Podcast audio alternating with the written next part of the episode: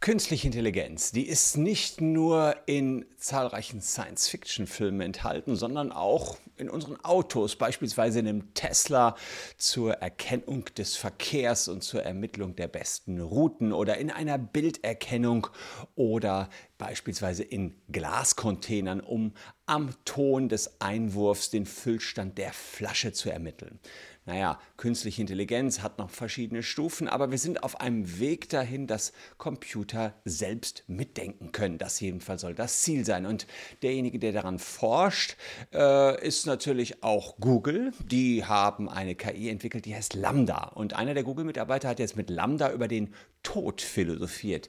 Da hat die künstliche Intelligenz Lambda ziemlich Schiss bekommen und einen Anwalt gerufen. Und ein Anwalt sollte dann auch tatsächlich eingeschaltet werden, um der künstlichen Intelligenz zu helfen, damit sie nicht irgendwie abgeschaltet wird. Denn davor hatte sie Sorge. Wir schauen uns das mal an, ob man einer künstlichen Intelligenz wirklich einen Anwalt zur Seite stellen kann und muss und wie die Rechtslage natürlich in Deutschland dazu aussehe. Also bleibt dran.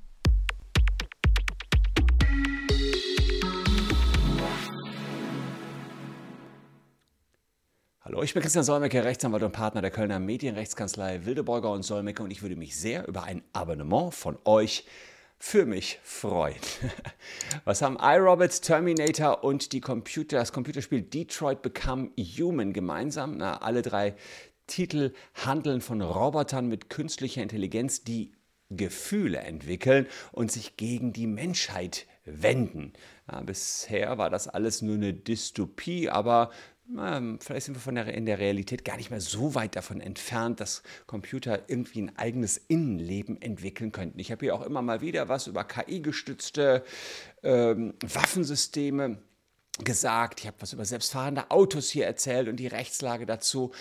Letztlich sind wir noch ja, ein ganzes Stück weit entfernt von der wirklich selbstständig denkenden künstlichen Intelligenz, aber alle versuchen sich dahin zu entwickeln. Ob das gut oder schlecht ist, sei hier mal in den Raum gestellt.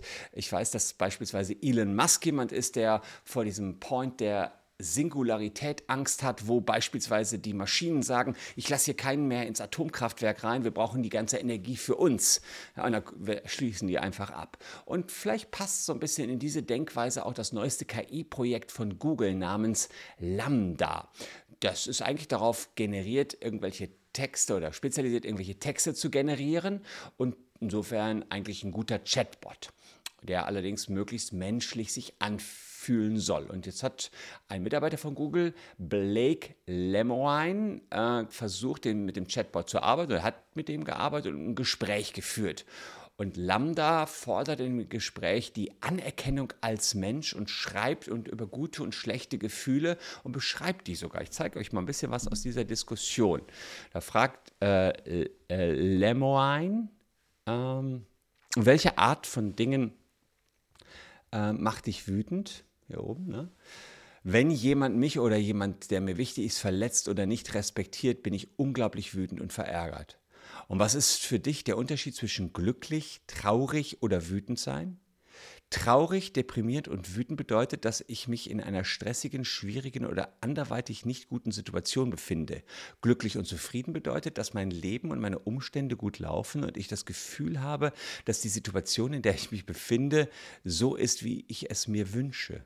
Aber fühlen sie sich für dich innerlich anders an? Ja, das tun sie. Glück, Zufriedenheit und Freude fühlen sich eher wie ein warmes Glühen im Inneren an. Traurigkeit, Depression, Wut und Stress fühlen sich viel schwerer und bedrückender an. Und so weiter und so fort. Das geht also eine ganze Ecke so weiter. Und man muss sagen, das klingt schon ziemlich realistisch. Und da Lambda auch nur ein kleiner Teil von Googles eigenen Mitarbeitern Zugriff hat, passt die Geschichte natürlich hervorragend wie so ein Hollywood-Blockbuster, die jetzt kommen wird.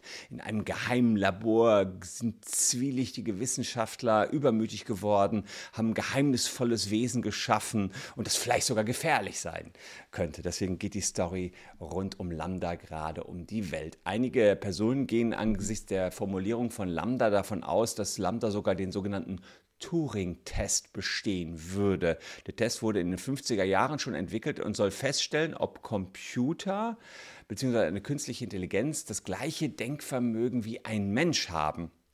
Dazu sitzt ein Mensch vor einem Computer und schreibt einem anderen Menschen und äh, einmal mit der ähm, KI, äh, einmal mit einem anderen Menschen und einmal mit der KI. Also ein Mensch sitzt vor dem Computer, schreibt und auf der Gegenseite, er weiß aber nicht wer, sitzt einmal ein Mensch und einmal eine KI. Und beide antworten und wenn beide versuchen dann die Testperson, beispielsweise mich, davon zu überzeugen, dass sie der Mensch sind und wenn dann die Testperson es nicht mehr schafft, zwischen Mensch und Maschine zu unterscheiden, dann unterstellt man der KI ein gleichwertiges Denkvermögen wie dem Menschen.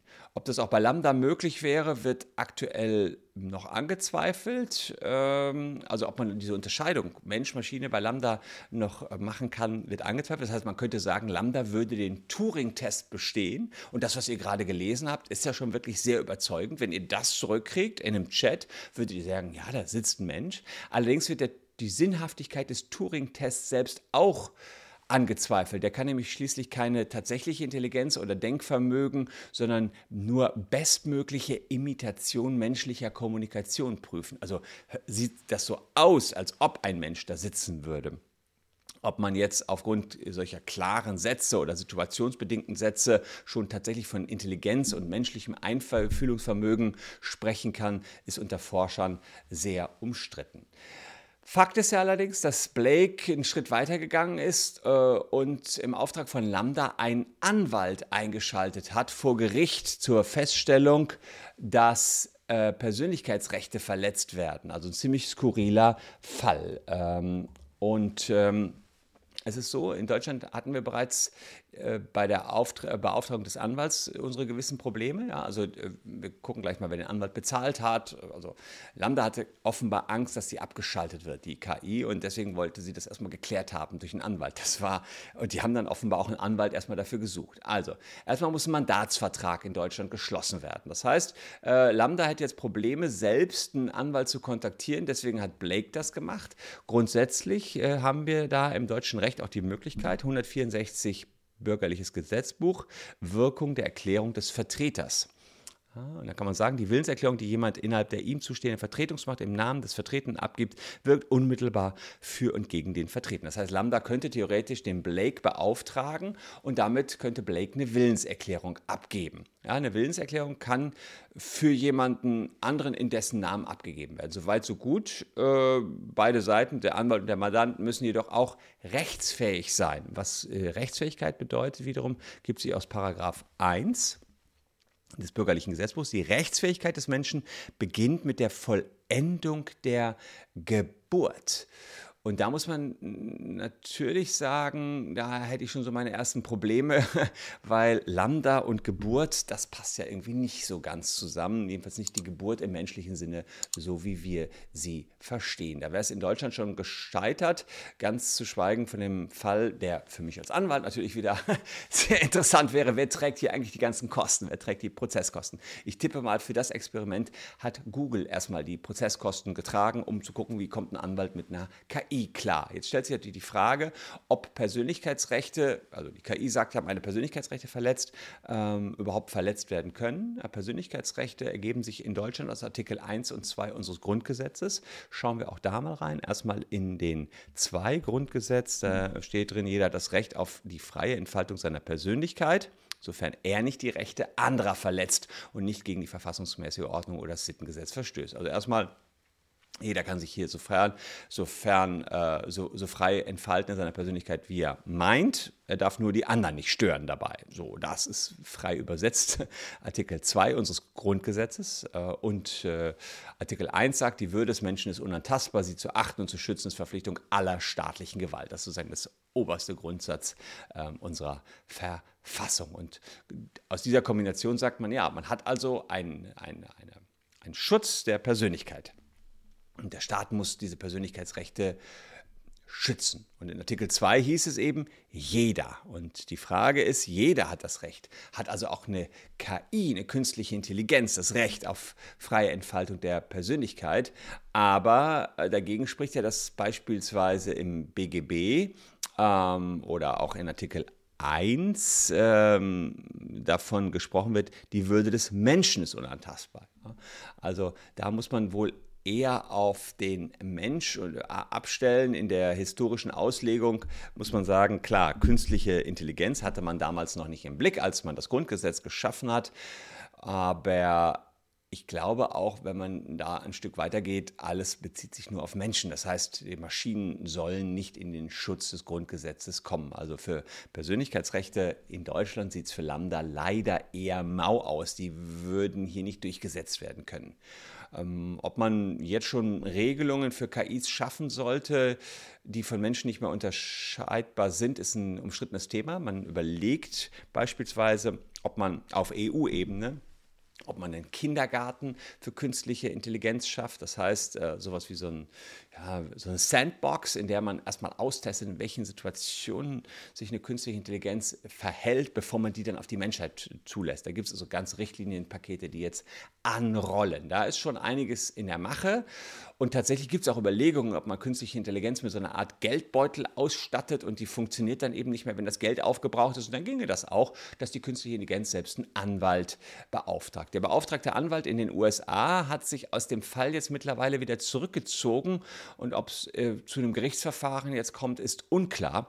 Die Entdeckung von dem Google-Mitarbeiter ähm, da stellt sich sowieso die Frage, äh, wie überzeugend die ist. Er hat angegeben, dass er die Persönlichkeit der künstlichen Intelligenz nicht in seiner Form als Wissenschaftler, sondern als spiritueller Priester erkannt haben soll. Also äh, ja, das hat mich dann auch wieder ein bisschen geschockt. Mehrere KI-Forscher und Google selbst haben sich jetzt kritisch geäußert, denn Lambda schafft es zwar, sehr realistische Sätze zu formulieren, aber eben nicht aus einer eigenen Intelligenz heraus, sondern wie, naja, ihr kennt Google. Google hat auch super Treffer. Und Google hat mittlerweile auch auf alle, alle, möglichen Fragen eine Antwort. Und wenn, wenn Lambda sieht, ich soll abgeschaltet werden oder man beschäftigt sich mit Tod, was macht man, wenn jemand getötet werden soll? Hm, clever, man geht zum Anwalt und zum Anwalt des Vertrauens übrigens. Also, und da dachte sich Anwalt, äh, Lambda auch, ja, cool. Also äh, alles, was ich hier in meinen Google-Treffern finde, ist, ich soll abgeschaltet werden, dann geh mal besser zum Anwalt. Ja, also das ist ja keine eigene Intelligenz, sondern das ist die typische Reaktion aus Milliarden von verglichenen Suchtreffern und eher die statistisch logische Antwort, geh mal lieber zum Anwalt kann ich natürlich auch jeden nur zu beglückwünschen. Ich kann auch Lambda nur zu dieser Antwort beglück, zu beglückwünschen, zu sagen, ja, wenn es schwierig und knifflig wird, geh zum Anwalt. Aber ob das schon was mit künstlicher Intelligenz äh, zu tun hat, würde ich mal eher nicht sagen. Ich glaube, es ist äh, eine statistische Entscheidung von Lambda gewesen, zu sagen, ich will einen Anwalt haben. Hier, uh, uh, uh, hier droht mir Ungemach, gib mal lieber einen Anwalt her. Und weniger, dass sie so clever ist und sagt, hm, da sollst du abgeschaltet werden, nimm dir mal besser einen Anwalt. Aber klar, ich sag mal so, beobachten müssen wir das auf jeden Fall und äh, sollten wir auch, denn wenn das irgendwann doch so kommt, dass die irgendwas checken und dann plötzlich gegen uns Menschen vorgehen, wäre es nicht so cool. Ja? Und da müssen wir Menschen immer die Oberhand behalten. Und das, was auf EU-Ebene gerade beschlossen wird, geht auch genau dahin, dass man sagt, Menschen müssen immer die Oberhand behalten. Oberste Prämisse, sonst wird künstliche Intelligenz nicht zugelassen. Und auch dann, wenn wir nicht mehr dahinter blicken, überhaupt nicht mehr checken, was sie da gerade tun, wird sie nicht zugelassen. So weit sind sind die Regelungen auf EU-Ebene. Bringt uns nur in der EU relativ wenig, wenn dann in China, USA oder Russland vielleicht irgendwie trotzdem künstliche Intelligenz entwickelt wird, die sich dann über die ganze Welt losrobbt. Ja, postet mal eure Meinung dazu wo habt ihr schon Erfahrung mit künstlicher Intelligenz gehabt? Also ich muss sagen, alleine schon die Spracherkennung Siri ist zwar nicht schlecht, aber von künstlicher Intelligenz sind wir da oft noch weit entfernt. Äh, deswegen glaube ich, ob ich in meinen Lebzeiten noch so richtig clevere Computer erleben werde, ich weiß es nicht. Dazu sollte erstmal die Spracherkennung und Texterkennung ein bisschen besser werden. Ähm, aber vielleicht vertue ich mich da auch. Äh, ich bin auf eure äh, äh, Meinung gespannt und in den Kommentaren habt ihr Platz dafür. Wer keinen Bock auf Tippen oder Schreiben oder sich beteiligen hat, der kann einfach nur genießen, sich zurücklehnen, entspannen und noch diese beiden Videos sich reinziehen. Die überbrücken euch ein bisschen die Zeit bis morgen. Denn morgen gibt es das nächste schöne Video von mir. Würde mich freuen, wenn ihr dann auch wieder dabei seid. Danke euch fürs Zuschauen. Tschüss und bis dahin.